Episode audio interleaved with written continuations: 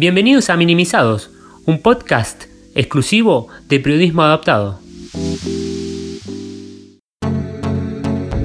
Hola, ¿cómo están? Muy bienvenidos a un nuevo episodio de Minimizados. En esta ocasión queremos presentarles la entrevista que le realizamos a Karen Franco. Ella es madre y deportista paralímpica. Actualmente tiene 30 años y nació con acondroplasia, una patología mal llamada enanismo. Karen nos cuenta cuáles son las barreras que se tuvo que enfrentar como persona con talla baja en la sociedad, cuáles son los avances que ella nota para mejorar y derribar esas barreras, cuáles son sus sueños y objetivos a futuro y, por supuesto, nos da detalle sobre su trayectoria en el deporte adaptado, ya que ella es integrante del seleccionado argentino de para.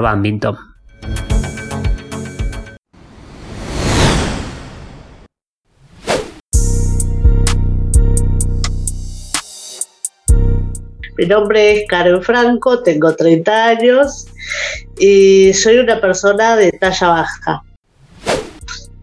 La talla baja abarca las distintas displasias esqueléticas que hay dentro del mundo, que son aproximadamente, en, aproximadamente 260 y pico. Dentro de esas 260 y pico, la más común es la condroplasia.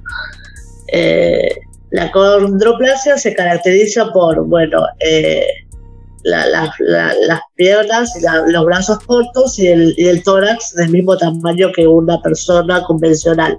Nosotros llamamos personas convencionales a las personas de estatura promedio. O, bueno, también es personas de estatura promedio. Nosotros nos denominamos personas de talla baja. ¿Por qué nos denominamos así? Lo hacemos para eh, tratar de, de evitar o de que se borre la palabra tan dura y difícil para nosotras como es nosotros, perdón, nosotros y nosotras, que es la palabra enano. Eh, soy madre de un niño de talla baja y, bueno, en mi infancia, mi discapacidad siempre, siempre obviamente, la infancia la sufrí porque por las miradas de los chicos que, que se burla eh, por el hecho de, no poder alcanzar algo o al momento de jugar sentir la diferencia física.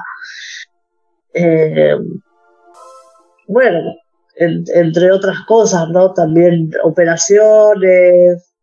Pero después eh, creo que hay muchos, en mi caso a mí me han criado sobre, sobre, sobre protegiéndome y eso estuvo mal, a lo que después me costó un poquito adaptarme a, mi nueva vida adulta. Eh, pero bueno, dentro de todo tuve una infancia feliz, fui a la escuela, eh, tuve compañeros muy buenos. En mi infancia no me crié con mi madre, mi madre, bueno, estaba con sus otras sus parejas. Me quedé con mi, mi padre y, bueno, mi abuela. Y mi padre vivía trabajando y mi abuela, eh, era mayor, junto con mi abuelo, y ella siempre eh, me limitaba a las cosas que yo debía hacer. Ejemplo, ejemplo, no me dejaba aprender una cocina, no me dejaba cortar ninguna verdura, no me, no me, me, calentaba la ropita en la, estufita todos los días, me, servía la leche, la comidita, todo horario. Eh, si bien me enseñaron lo que el valor de estudiar, que eso creo que en eso le respondí bien, le faltó prepararme para los desafíos de la vida, ¿no?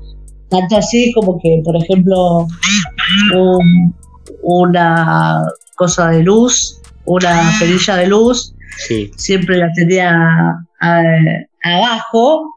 Y, claro, cuando yo iba a otra casa, tenía la perilla de luz arriba y me acostumbraba a tenerla abajo y, digo, ¿cómo prendo la luz? Esas cosas. Esas cosas me limitaban a, no prepararme para la vida, me sobreprotegía. Me consentían en todo, en, en, en, en, regalos, en juguetes, pensando que tal vez eh, me faltaba eso para ser feliz por el hecho de que me faltaba altura y demás. Yo acudí al Hospital Garrahan desde los tres meses de nacida. Eh, y, bueno, eh, junto al servicio de traumatología me ofrecieron, bueno, primero tuve que hacer una, corrección de, arqueamiento del genugaro. Eh, estuve creo que tres meses en silla de ruedas con un yeso y después, bueno, volví a caminar y después me dieron la posibilidad de eh, hacer estiramiento de piernas. Ah, la parte de arriba de la rodilla y la parte de abajo de la rodilla. Primero era una parte, era la primera la primer parte, o sea, la primera etapa y después la segunda etapa. La operación consiste en eh, que unos tornillos están atornillados al hueso interiormente y el hueso lo quiebran. ¿Qué pasa? Como los tutores que están externos, agarrados de los tornillos, te sostienen la pierna, eh, vos vas eh, girando eso, eh, con una manejita, no sé, era un tipo una llave, y eso te va estirando el hueso un milímetro por día. ¿Qué pasa? Cuando una persona se quiebra, el hueso tiende a regenerarse. Entonces, al ir, al ir estirando esa parte de hueso que, está, que, está faltante, se regenera y forma la diferencia del hueso eh, que te va a dar la altura. ¿Se entiende? Sí, sí, sí. Entonces. Es un tratamiento muy doloroso. Extremadamente costoso, que me hizo cambiarme de escuela, me hizo sufrir mucho, realmente hay muchas contradicciones de muchos padres que algunos dicen que lo ven como que fue algo muy bueno. Yo, y, yo desde mi experiencia no lo recomiendo. Inclusive me he tenido que hacer la parte de abajo de las rodillas y he decidido que no, porque para mí es... Eh, yo lo hacía más que nada porque pensaba que estirándome un poco iban a cambiar un poco las miradas en ese momento, ¿no? Que me afectaban. Y después con el tiempo entendí que, no, que por más de que yo estaba un poquito más estirada, las miradas y todo lo demás seguían siendo lo mismo. mis manos seguían siendo chiquitas, mis pies siguen siendo chiquitos. Y yo tengo la misma mente. Y, siempre, me, más allá de todo, me mira diferente por algunos rasgos de, las personas de talla baja. Entonces, después con respecto a, a, bueno, mi adolescencia, cómo me desenvolví. Eh, siempre he tenido amigos y si bien, bueno, siempre en el momento de la parte amorosa es la parte que la que más cuesta, ¿no? Porque ves cómo todos tus compañeros se van desarrollando y, empiezan a tener sus parejas, sus novios y vos te quedás siempre un poco atrás, ¿no? Por lo menos en mi época me pasó eso, me quedaba atrás y eso me deprimía, me hacía sentir menos, eh, me hacía sentir no querible y, demás.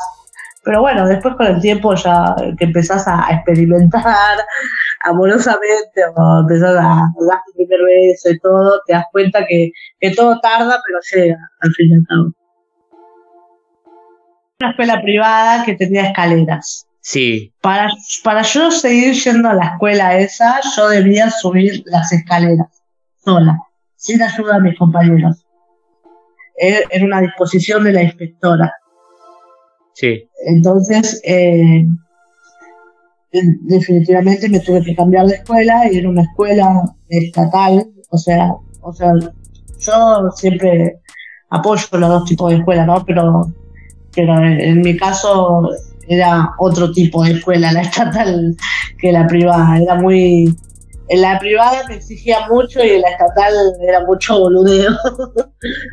Entonces, eh, nada, yo no estaba acostumbrada a eso y, bueno, experimentar compañeros nuevos, porque no, ahí sí no me sentí muy, muy parte, no me sentí, y fue un momento muy difícil porque yo anhelaba volver al colegio y los directivos del colegio querían que yo volviera y mis compañeros también, entonces, bueno, planeábamos el, planearon el viaje a Bariloche y ellos me regalaron el viaje a Bariloche, me dijeron como, como la chica liberada del grupo, la que no debería pagar, porque se puede elegir un grupo. Y yo volví y me volví a la escuela, a la privada, después me he ido de viaje de por ellos estando recién caminando y fue algo muy lindo, ¿no? Porque eh, lo disfruté mucho, la verdad, lo disfruté mucho. Y desde esa escuela privada, eh, cuando yo me operé y todo, ellos decidieron poner un ascensor. El ascensor, el ascensor lo hicieron rapidísimo, pero por disposición de, de la la Secretaría de Educación tendrían que habilitarlo. Nunca lo habilitaron como para que yo lo usara en mi tercer año. Después un día, en mi, mi secundaria, fui a la escuela y estaba habilitado y dije, no, este asesor lo pusimos por vos, así que vení y usalo. o, sea, por lo que... Por lo que fue muy lindo ese momento saber que el que viene después no va a, a sufrir ni pasar nada de lo que yo pasé, ¿no? Que tener que cambiarme por, por, por justamente las limitaciones. Está bueno eso, ¿no? Que, que, que, un colegio se adapte a, a, a, las nuevas dificultades de las personas con discapacidad, ¿no? Porque yo puedo ser, puedo, puedo ser eh, la primera, pero no voy a ser la única. Entonces, es, eso lo, lo considero, lo llevo mucho en mi corazón, mucho, muchísimo, que también me hayan tenido en cuenta, que me hayan dicho esto por vos, haber dado. Yo siento que, con mi operación y con mi sufrimiento di mi granito de arena para que eso pasara. En lo que entendí, el, ascensor lo pusieron cuando vos estabas cursando, pero no lo pudiste usar porque no lo habían habilitado. O sea, te egresaste y después. El, ascensor lo decidieron poner cuando yo me operé y no podía subir las escaleras ah, y tuve que cambiar de escuela. Sí. Solo que tardó como un año y pico para que lo habilitaran. O sea, pero lo pudiste disfrutar después igualmente. Sí, como sí, alumna. sí. Cuando, cuando lo habilitaron, no, como alumna no. No lo habilitaron. ah. Claro, no. Yo me, me, fui a la escuela y podía subir las escaleras yo lentamente, pero todavía el ascensor no estaba habilitado. Y lo disfruté después de que terminé la escuela y fui a hacer trámites y esas cosas. Claro, bueno, pero. Ya quedó... que después lo usó una, chica en muletas, una, chica, una señora mayor que no podía, una profesora. Eh, y nada, espero que hoy en día lo estén usando muchos. La relación con mi padre eh, empezó a dificultarse. Bueno, él estaba en pareja y, y bueno, ya estaba tomando otros rumbos. Y, y bueno, mi hermana se fue y yo me empecé a sentir muy sola y y un día, bueno, me fui a la casa de mi mamá, eh, conocí, conocí a gente es divertida, mi mamá me empezó a dar las libertades que mi padre no me daba. y, al, tener libertades me, hacía sentir más independiente, ¿no? Entonces, eh, se me dio la oportunidad de empezar a trabajar por primera vez en una pizzería, me acuerdo que ganaba 30 pesos por día. y, bueno, eso fue muy lindo, ¿no? Que me dio la oportunidad de acceder al ámbito laboral, es muy importante para una persona, te da independencia, te da seguridad. Y, bueno, no, la verdad que fue una experiencia muy linda. Después, bueno, he, he trabajado en costura, he hecho venta ambulante, vendía chipas, me acuerdo, y eh, bueno, soy niñera y hoy en día estoy siendo costurera. ¿En la pizzería conociste al padre de tu hijo? No, no, no, no, no. ¿No? Leí ese dato. No, no, no, la pizzería no, no, no. Yo eh, en, una chipería de por ahí. Conocí, ah.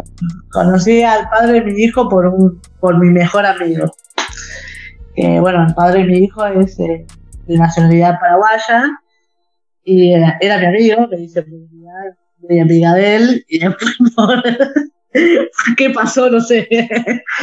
Eh, pero bueno, Perdón que no, se escuchó bien esa parte. Eh, ¿Seguís pareja con él o no por el momento? ¿O no actualmente? Sí, sí, sí, sí, por ah, el momento sí. Ah, Hace nueve años.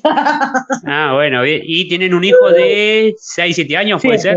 Siete años, sí. Ángel, Ángel Taller. sí, Ángel Taller. Sí, sí. El ángel es decorativo. Ah. Sí, sí. El padre, el padre no le quería poner Taller y le, dije, bueno, Ángel. Mi abuelo se llamaba Ángel. Y bueno, fue una manera de honrar al padre y al mi abuelo. Um, es Tayel. Tayel significa hombre libre que le gusta la libertad. Y yo elegí ese nombre cuando supe que él era talla baja, porque yo quería que, él fuera totalmente a lo que, distinto a lo que yo fui. Quería que él anduviera libre por la vida, que no tuviera libre prejuicios, que no tuviera miedo, que, que que sea, que sea lo que es él hoy en día. Y estoy muy orgullosa de eso también. Hoy me, hoy me ha pasado que he tenido una he estado con unos amigos en silla de ruedas y me he indignado con la sociedad, con los hoteles, porque ninguno tenía accesibilidad para personas en silla de ruedas y he llorado. Porque antes, como en un momento, bueno, discutí con una señora en un hotel antes yo veía a las barreras como diciendo, bueno, ya está, listo, no tienen esto, bueno, me tengo que arreglar. Hoy en día soy de las personas que discuten, exijo las cosas, exijo los derechos y veo que si esto está mal, hay que recalcárselo, ¿me entendés? Sí. Y como barreras, eh, existen muchísimas barreras, o sea, están las barreras hogareñas, como por ejemplo eh, alcanzar un, algo en el freezer, alcanzar algo encima de la madera, llegar atrás, atrás de algo y no alcanzarlo por el brazo, no poder colgar nada porque sos pequeña. Eh, inclusive en muchas casas los inodoros son difíciles de acceder eh, porque son muy altos y tenemos que pegar el saltito. Eh, hay muchísimas barreras. Creo que también el, al momento de cocinar o lavar un cubierto, yo tengo que decir, usar un banquito o un ladrillo o algo para poder estar a la altura ¿no? de, la, de la circunstancia, lo hago a mi manera, de distinta forma, logro todo lo que quiero, pero desde, como le digo a mi hijo, con otra con, con, otro mecanismo ¿no? que el de las personas convencionales. Eh, va, después barreras que me pone la sociedad, bueno, esas son muchísimas también. En el pasado, bueno, en el pasado existía el típico colectivo que tenías que poner la moneda y el coso estaba allá arriba. ¿Cómo hacías? No podía, no podía, ¿no? Claro. Eh, te tendrías que andar colgando, lo mismo que acceder a los bancos. Creo que a, todas las personas en general. Ya mismo subir al colectivo, ¿no? ¿Ya era una barrera? Sí, sí, obviamente. A veces te la ponían lejos, te ponían el colectivo lejos de, del cordón, y vos tenés los, los, pies cortos. Eh, los asientos también, ¿no? Nunca son bajitos. Otra barrera que es muy, muy, muy eh, presente en, las escuelas es que nuestros bancos no están adaptados. Los bancos que son para nosotros no están adaptados para nosotros. Eh, nosotros siempre cuando nos sentamos nos quedan los pies colgando y eso nos hace mal. Las demás personas, las personas convencionales, las, los apoyan en el piso. Y eh, nosotros salimos de los colegios con los pies de estar colgando colgados todos los días. Y estamos con eso nos hace mal a las piernas, nos, nos da un dolor muy importante. Eh, también, obviamente, al momento de sentarnos, nuestro, nuestra parte donde va la, la cola, ¿no? Debe ser un poquito más estrecha para tener el respaldo más cerca de, de la cola a la rodilla tenemos la, la, parte de las piernas más cortitas. Claro. Entonces, eh, eso sufrimos mucho, entre, entre otras cosas, en la, en la, en la, etapa escolar. Eh, barreras eh, deportivas para los niños chiquitos, creo que también hoy en día sigue habiendo, que no todos pueden acceder a, a, un deporte y pueden practicar deportes con todas, con todas las personas convencionales no, no todos están capacitados, no todos los profes. Después barreras adultas, bueno, como decía, el ban los bancos, los colectivos. Eh, todo, creo que los centros de atención al cliente son lo peor que hay. Me ha pasado tener que ir a comprar un celular y, había bancos altísimos. Y mi hermana, así en forma graciosa, decía, che, acá son re inclusivos. Y la chica se sintió tan mal que fue, no sé, a un, a un depósito y me trajo un asiento más bajo. Eh, fue, fue, un momento re incómodo, ¿no? Eh, nada, entre otras cosas, ¿no? Creo que las barras de los boliches. Eso te iba a preguntar. Eh, cuando salías a bailar, ¿cómo, ¿cómo era eso? ¿Qué barras encontrabas? No, la gente te mira y para algunos pareces un, un juguete, algo divertido, alguien con quien sacarte fotos. Para otros, bueno, les divierte bailar con, con la persona, conocer. Pero nada, si bien barreras en los boliches siempre, siempre fue el tema de, las barras, creo. Creo que para todas las personas con discapacidad siempre las barras son una barrera. Claro. ¿Y en lo laboral qué, qué tipo de barreras te presentaron? No, laboral yo siempre he tenido trabajos que, que bueno, que me he generado, ¿no? Porque la pizzería yo me subía al asiento y ahí tomaba los pedidos, atendía el teléfono, como te dije, me subo a banquitos para hacer todas mis cosas. Obviamente, los, el, ámbito laboral no está adaptado. Me pasa que, por ejemplo, eh, hoy en día yo trabajo con la costura y es un trabajo que elegí porque lo hago en mi casa, porque no, porque me da la oportunidad de bueno poder hacer mis otras actividades. Eh, y, yo, por ejemplo, tuve que, fui a, cuando fui a comprar la máquina, eh, fui a un, por suerte accedí a un lugar donde me bajaron toda la máquina y me la achicaron y eso me permitió trabajar y yo salí de ahí con una felicidad porque si vamos a decir lo malo también debemos decir lo bueno, ¿no? Hay lugares que, que vas y decís, wow, me encontré con esto y no puedo creer o vas a un supermercado y ves una ladera bajita. Yo en mi casa tengo una ladera bajita, así, con, con freezer, y yo llego al freezer, el freezer está a la altura de mi cabeza, pero la cocina no, la cocina la tengo por el cuello, más o menos.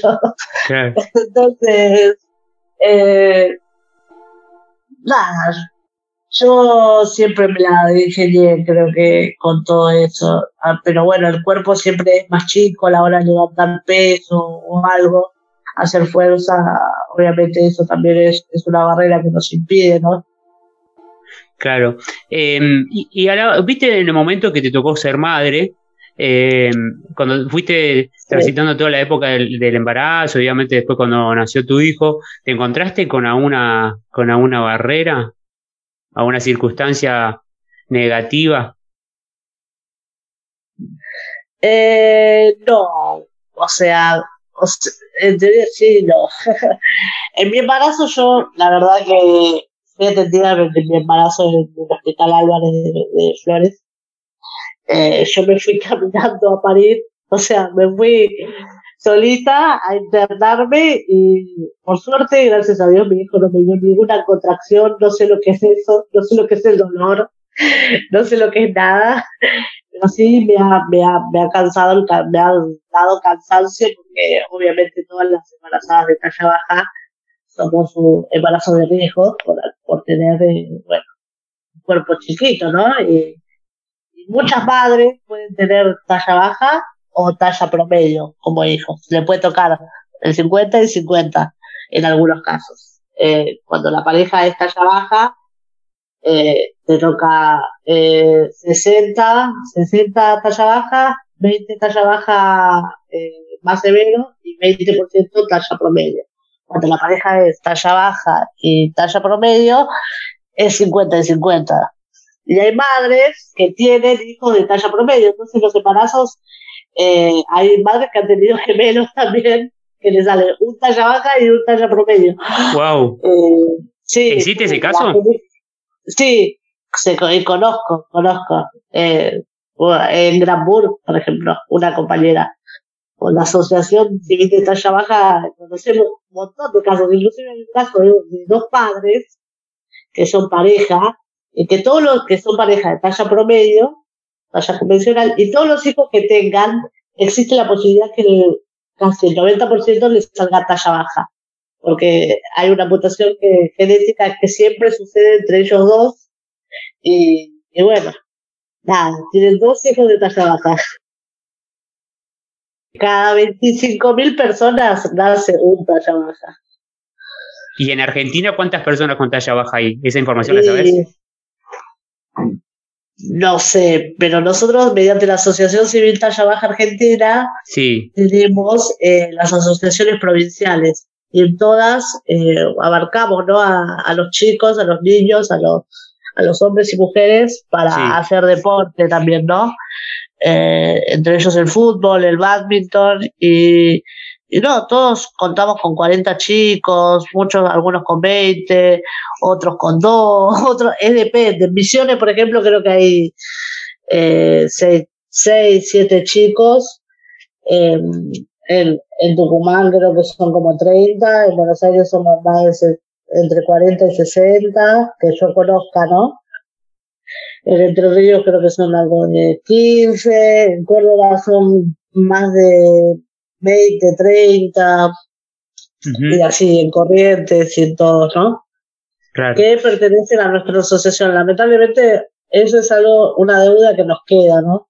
Todavía hacer un censo de talla baja sería algo muy lindo, ¿no? Pero bueno, es, es difícil acceder a todos los padres porque muchos esconden a sus hijos. Lamentablemente no podemos conocer a todos. Hemos conocido casos que hemos eh, hecho cosas lindas, producido cosas lindas en los niños, ¿no? Que, que estaban encerrados, que no querían salir, que sentían vergüenza. Y hemos, eh, mediante nuestras capacidades, demostrado a los padres que podemos lograr todo y que no, no, no deben sobreprotegernos, ¿no? Claro. Eh, ¿Hay algún avance que pudiste, que pudiste ir notando en, estos años a nivel cultural, social, laboral, a lo educativo? ¿Cosa que fue mejorando? Sí, a nivel educativo, eh, bueno, como te dije, algunas escuelas, eh, en algunas escuelas puedes acceder a la adaptación que los talla baja debemos recibir, como la silla para para, para, para sentarnos, ¿no? Con, en la que podamos apoyar los pies. Eh, ha pasado que, bueno, muchas escuelas se hacen cargo de ese gasto y otras escuelas no se hacen cargo, pero permiten que los padres deben o armen una silla y que el niño pueda tener esa silla.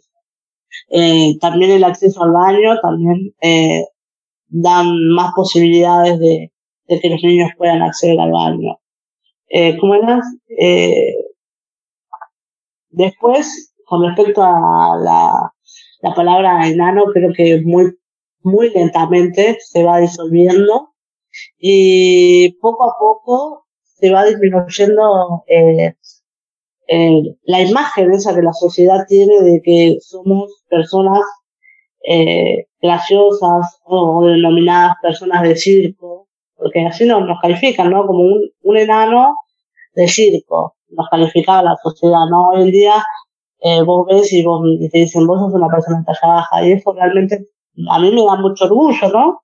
Inculcar eso.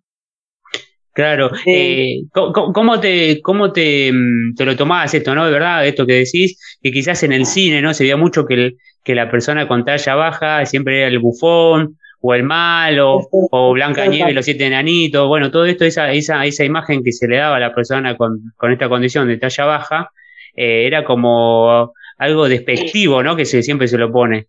Eh, ¿cómo, ¿Cómo lo ves vos personalmente eso? Malo.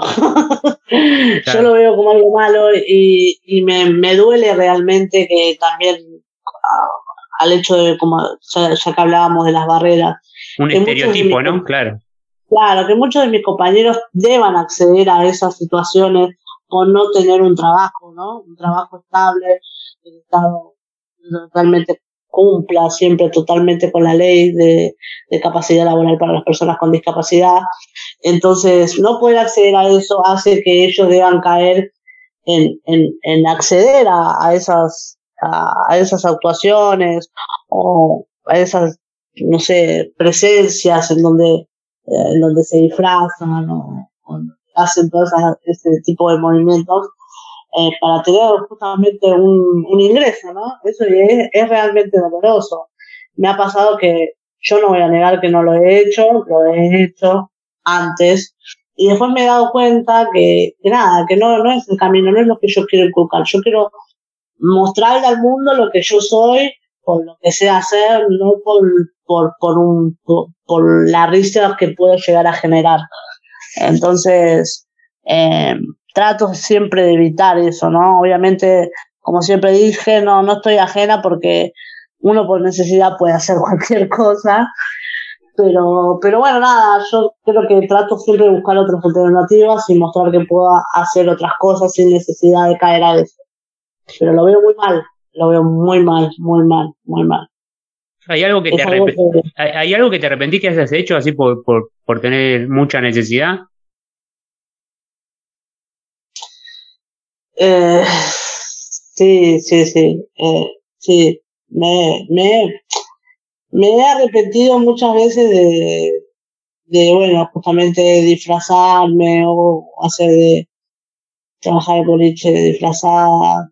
Eh, pero yo en realidad soy de las que pienso que no me arrepiento de nada, porque todo pasa por algo, todo te enseña, ¿no? Tal vez si yo no hubiera hecho eso no me, no me daba cuenta de que estaba mal. Entonces, todo me ha dejado un aprendizaje. Obviamente, yo lo veo mal y eso es lo que me genera. en mi vida creo que todo lo malo que yo he hecho, lo he hecho para llevarme a donde estoy, para aprender. Y el tema de talla baja no está creciendo justamente por, por las personas que, a las que también se las toma la gracia, ¿no? Yo creo que yo, por ejemplo, me siento más identificada con, con los chicos de la selección de fútbol de talla baja eh, o la selección de para badminton, que creo que ellos han demostrado con el correr del tiempo su capacidad, ¿no? A pesar de, hemos demostrado, ¿no? A pesar de ser pequeños, que, que podemos jugar un deporte y, y demostrar, ¿no? Eh, nuestro, nuestro físico y nuestras habilidades deportivas. Y eso no, no, nos hace eh, cambiar, ¿no? Un poco. Yo, eh, la parte mediática sí han crecido también como, bueno, los grosos, algunos influencers como Mike Pekoff, eh, Alan Sánchez, que han, eh, Natán, también, que han trabajado en, en, en Wi-Fi, con Chavo Cabrera y todo eso, pero siempre yo siento, siento que eso siempre igual se usó, se sigue usando para la burla. Bueno, tan, los grosos, bueno, los grosos por suerte, bueno, hacen canciones y, y, muestran su música, eso sí lo apoyo, pero, pero yo siento que la, la tele siempre sigue fomentando la burla, nunca las capacidades de una, de un talla baja. Es muy, muy, muy poco los programas que inculcan de mostrar lo que realmente somos. Y bueno, eso también se contradice, ¿no? Eh, y, la relación, que ¿tienen relación, eh, o vos personalmente, pudiste hablar con Brian, con Brian Bulley? Sí, lo conozco, lo conozco, pero... Eh, no, hay buena onda. Sí, sí, sí, no, no, no, no, no, no es que es mi amigo, pero he hablado y, y bueno, él es su trabajo, a él le gusta ser actor y, y bueno, también es eh, capaz que yo no voy a, no, no puedo juzgar a nadie, pero yo creo que, que la lucha siempre debe ser colectiva y, y hay que tratar de evitar eso. Y cuando uno se equivoca o, o fomenta eh, que uno se ríe, que la sociedad se ría de, uno mismo, eh, no está luchando contra lo que realmente queremos demostrar. Entonces, eh, creo que eso también hay que empezar a exigir, que, que los medios de comunicación muestren realmente lo que nosotros queremos mostrar, no que queremos ser la burla de nadie.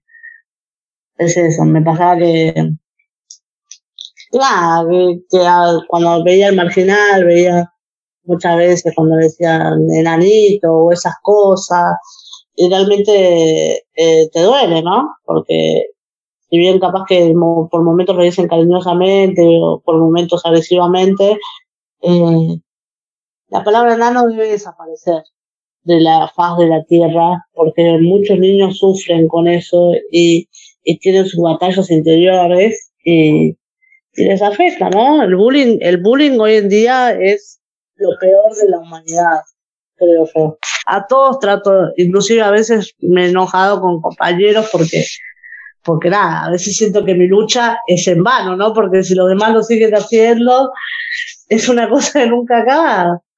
Pero bueno, yo creo que va a haber momento de, que esas cosas podamos debatirlas bien entre todos y algún día lleguemos a algo. Pero a mí me encantaría que, que todas las personas luchemos por nuestro Día Mundial, que sea legal, sea ley acá en nuestro país, que es el 25 de octubre, el Día Mundial de las Personas de Talla Baja. ¿No es ley? No, todavía no es ley. Nosotros declaramos como que ya es el Día Mundial de las Personas de Talla Baja, porque en muchos países ya está declarado. Pero, en nuestro país aún no ha sido aprobado. Nosotros lo festejamos igual. Sí. Como si ya, como si ya fuera aprobado. Pero lamentablemente eh, las leyes de nuestro país tardan en ser aprobadas o a veces expiran y nunca las, las han llevado a las cámaras de diputados y senadores.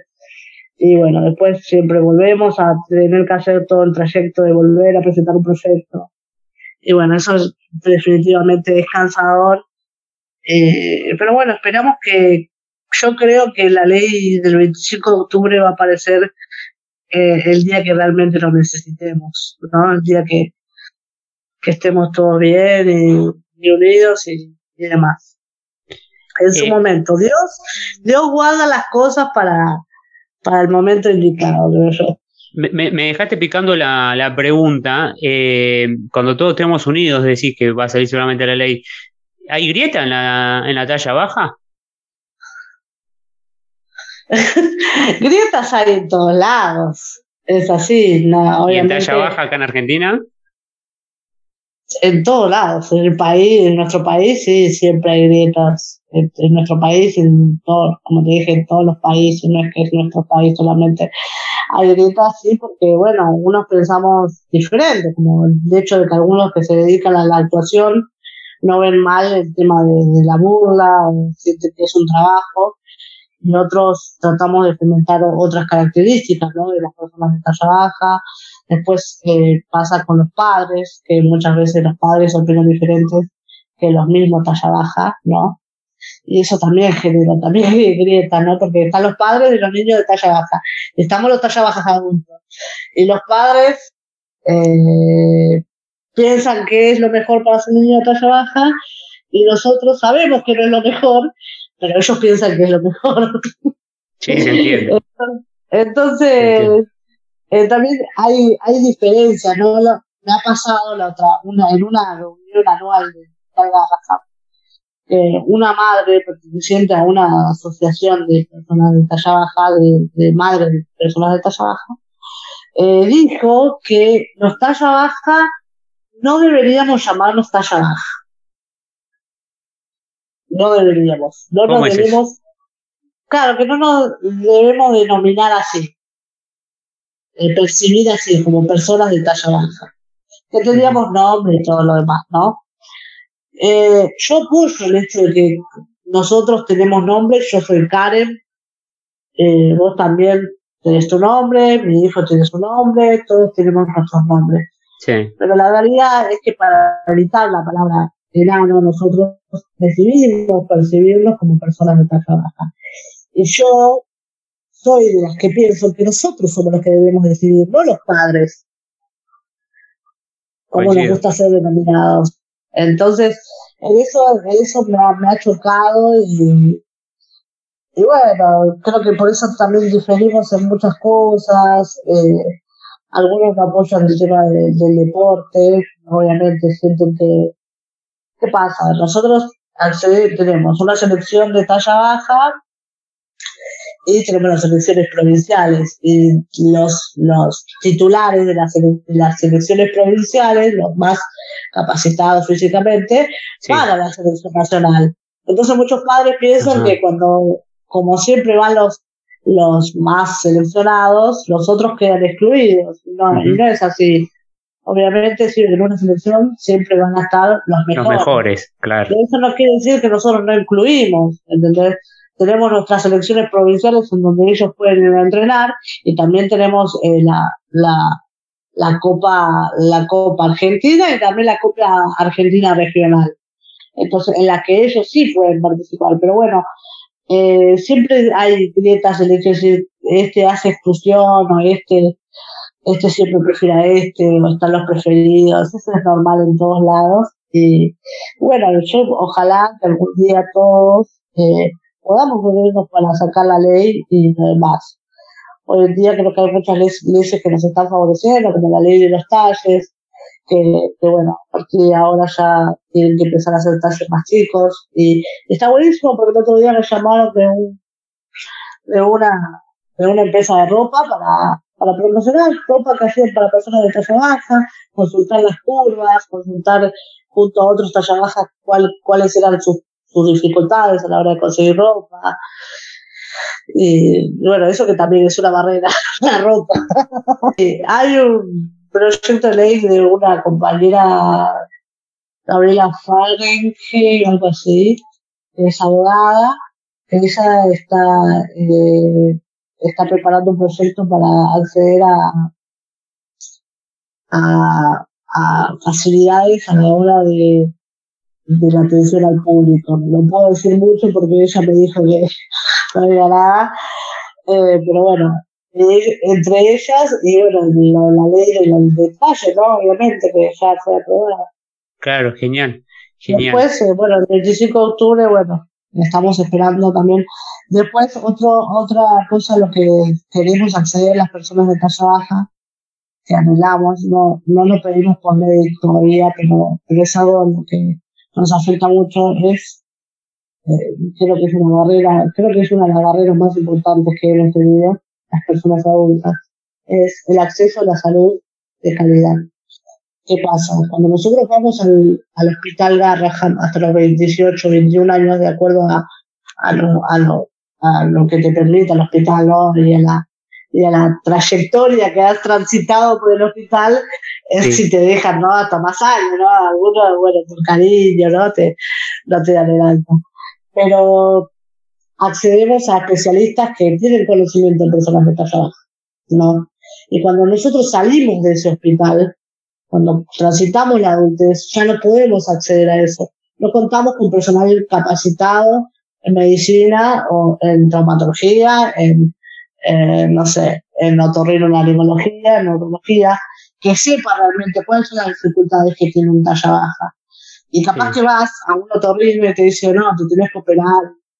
Y después, de caso de por, por, por inseguro o insegura, vas y le consultas a la que fue tu pediatra de otorrino y te dice, no, está loca, esto tiene que pasar al alcohol boricado y nada más. Y, y y bueno, pasa eso, que no, los personales no están capacitados para. Genial. Para la. Para. para no, los personales médicos no están capacitados para las personas de talla baja. Es eso. Me ha pasado algo muy particular. Sí. Alguna experiencia muy fea. A ver. Vos me decías algo de, del embarazo, ¿no? Bueno. Sí. Eh, a mí me pasó que he comenzado debido a una infección que me aplicaba para la para, eh, anticonceptiva. Eh, me, han atendido en un hospital. Yo empecé con hemorragias. Hemorragias demasiadas. Eh, mucho más grandes a lo que es el, el, la mía en periodo menstrual, ¿no? Sí. Entonces accedí a un hospital cerca de mi domicilio y me mandaron a mi casa. Me dijeron que era una hemorragia común, que, que se me iba a pasar, que, bueno, me, dieron medicamentos. el hecho es que yo después volví a ir, me volvieron a mandar a mi casa otra vez. no, estabas embarazada, ¿no? Obviamente. No, no, no, no. Fue antes, mucho antes. No, no, no, después de haber estado hace como dos o tres años fue esto. Ah, ok, ok. Y yo seguía teniendo hemorragias, pasaban los días y yo poco a poco me empezaba a debilitar. Eh, creo que fueron dos o tres días o cuatro, no me acuerdo.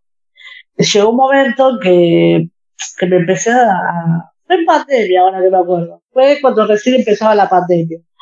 Me empezó a debilitar tanto, tanto, que no me podía levantar de la cama, que seguía teniendo hemorragia. Y, y bueno, un día, bueno, yo trabajaba con una impresora, haciendo fotocopias para los chicos, en las escuelas, viste, que no tenía clases. Y vinieron a buscar un, trabajo que yo tenía que entregar. Yo me levanto, estando así, eh, enferma, ¿no? A, a entregar el trabajo. Y ahí ya empecé a sentirme mareada, le dije a mi marido que vaya a entregar el trabajo y ya cuando me, caí, empecé obviamente a escupir todas cosas bueno, de la boca, ¿no? A, entrar en un estado muy, muy, muy malísimo. Yo llegué al hospital y la doctora me decía que yo había abortado un hijo. Y yo le decía que no, que yo había vendido hace dos, tres días, dos veces, y que me habían matado en mi casa. Yo, como iba a estar embarazada si me inyectaba? eh, eh, y después me ha pasado que me han metido cosas en mi parte vaginal, esas cosas que no pueden hacer porque mi cavidad es más estrecha. Claro. Y sufrí muchísimo, muchísimo sufrí.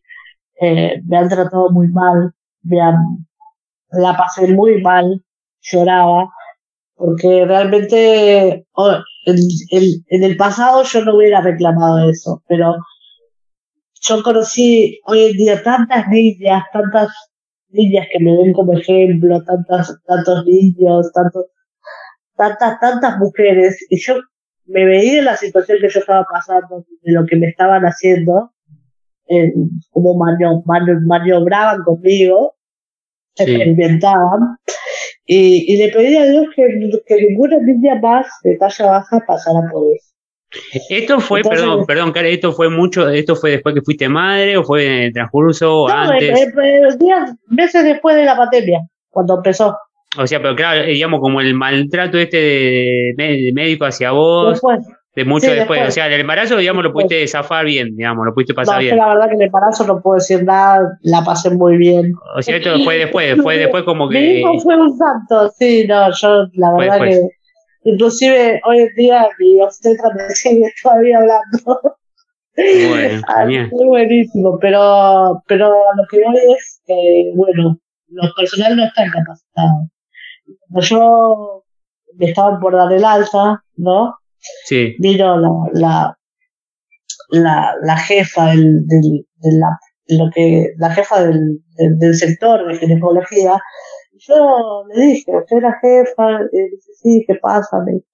Y, llorando le dije que por favor que capacite a su médico, porque lo que a mí me hicieron no me lo pueden hacer. Y yo sé que no me lo pueden hacer, porque me informo, porque, porque sé, porque me gusta pensar en qué es, qué, qué, qué necesitan los chicos, qué no, qué, me informo sobre mi condición, ¿no? Entonces yo sabía que ellos, la maniobra que, la maniobra que me estaban haciendo estaba mal, y a pesar de que yo le dije que estaba mal lo que me estaban haciendo, no, no pararon. Entonces, eh, fue muy feo, y, y bueno, eso, en eso creo que falta muchísimo, muchísimo, muchísimo, muchísimo.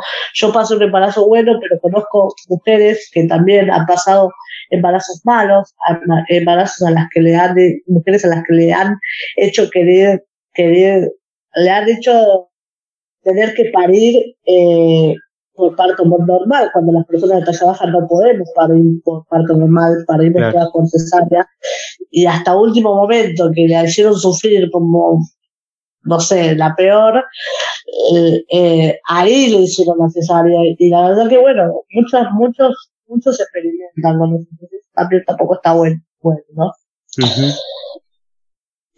Genial. Em, ahora hablando un poquito em, de la, digamos, lado positivo, ¿no? Para ya ir redondeando la entrevista. Em, ¿Cuáles son aquellas, eh, aquellas situaciones o lugares donde vos considerás donde no existen las barreras y donde, digamos, no, no, no aparece tu, tu discapacidad? ¿Cómo, cómo? De nuevo.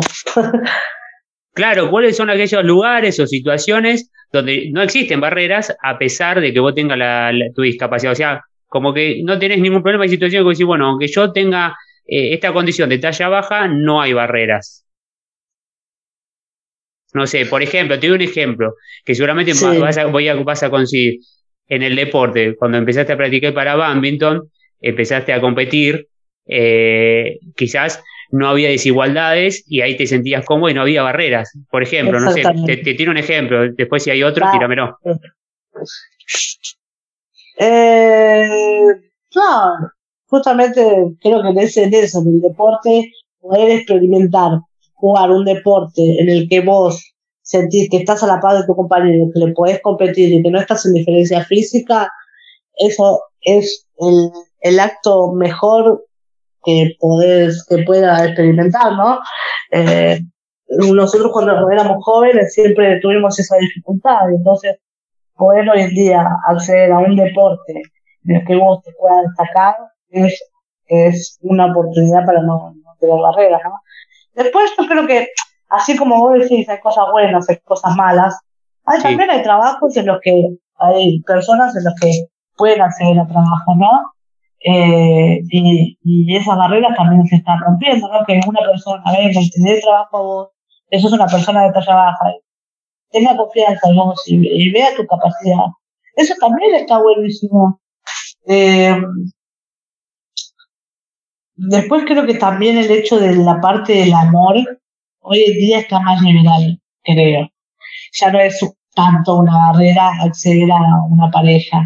Hoy en día las personas creo que ven con poco a poco, con otra mirada a las personas de talla baja y, se y forman pareja con personas de talla baja y a los chicos les resulta más fácil.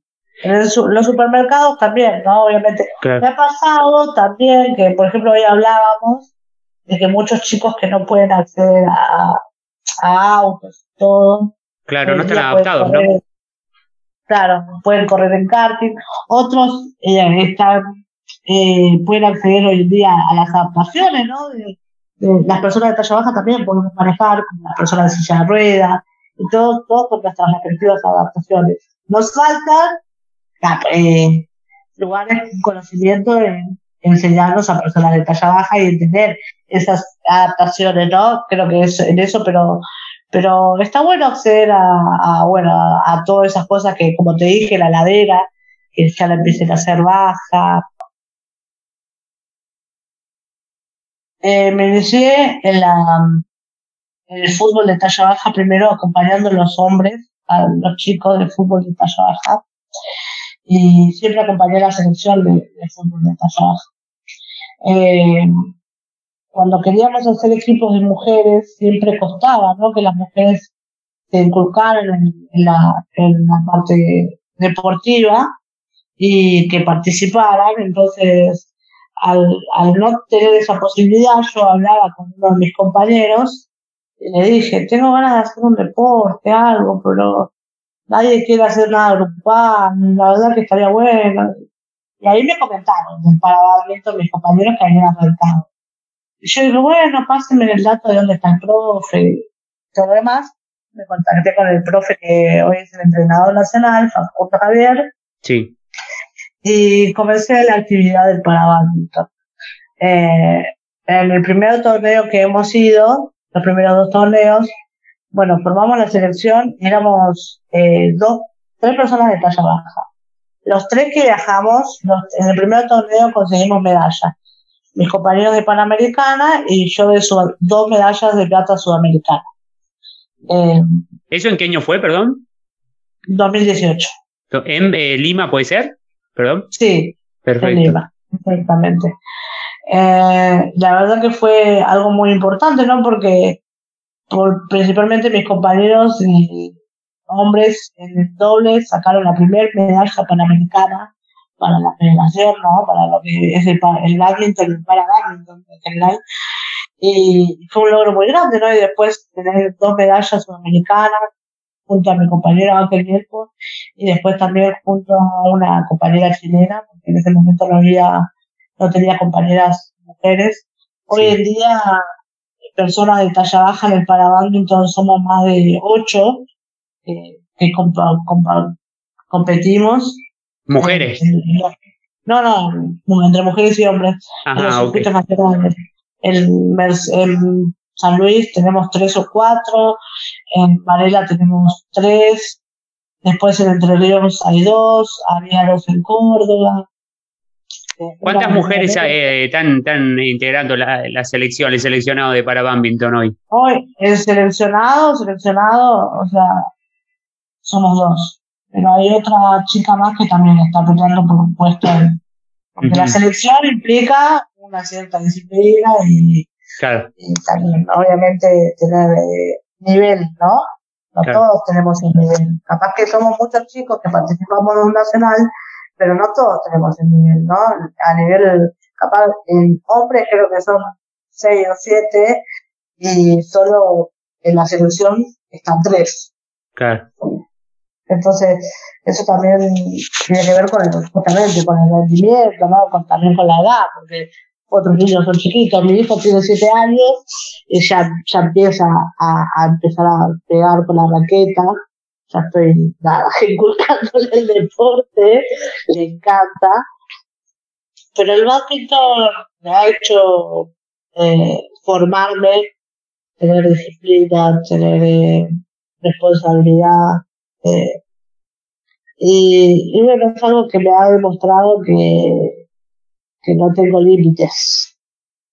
Creo que un deporte a una persona hace creer que, que podemos tener cada día más, que podemos llegar cada día más lejos, ¿no? Y eso está buenísimo.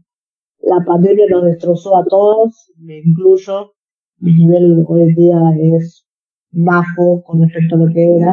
Pero bueno, poco a poco ahora estoy tratando de retomar para, bueno, prepararme para lo que viene. Ahora mis compañeros se van a Brasil, yo no voy a Brasil porque no estoy en condiciones eh, físicas, o sea, de, nivel, y se van en abril a Sao Paulo, pero me estoy preparando para el Panamericano en Colombia, que será en noviembre.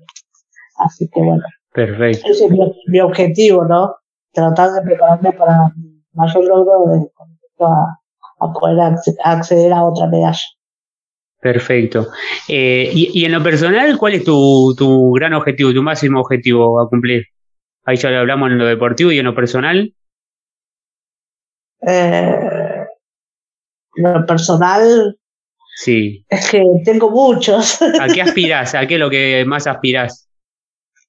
No, yo aspiro a, a tener una vida tranquila, feliz y plena para mi hijo, y enseñarle la enseñarle a poder ser independiente y ser una buena persona, humilde y que no sea mala persona, que justamente se adapte a todo y pueda superar todo, todos los obstáculos que tenga solo, siempre, independientemente. Ese creo que es mi objetivo principal. Después, eh, bueno, tengo muchos sueños por cumplir con la familia de talla baja, eh, con la familia del para badminton. Me encantaría que, que en, en, Chile 2023, sea quien sea, participe y pueda tener un logro. Me gustaría que en el fútbol mis compañeros puedan sacar la Copa América, el Mundial que se va a hacer en 2023 acá en nuestro país. Me encantaría que me encantaría que salga la ley. A nivel familiar, me encantaría, eh, nada, una familia siempre con trabajo, con salud y unida. Y a nivel profesional, me, me encantaría ser fotógrafa, pero lo veo muy, muy lejos de mí. Me encantaría, es algo que es una cuenta pendiente que todos me dicen que la tengo que hacer, porque desde que saco buenas fotos y este año casi me anoto estuve así de anotarme y cuando pensé en anotarme se había más cupo.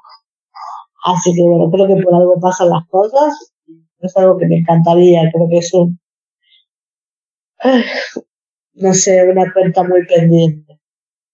Genial, genial. Me encantaría tener un auto y aprender a manejar. Me encantaría que también haya alguna academia que me enseñe a manejar. Y bueno, muchas cosas creo. Es, es eso. Yo, para las personas de talla baja, quiero inclusión, compañerismo y, y logros, ¿no?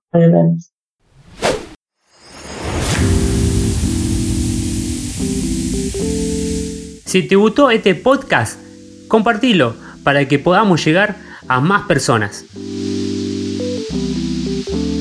Seguinos en todas nuestras redes sociales.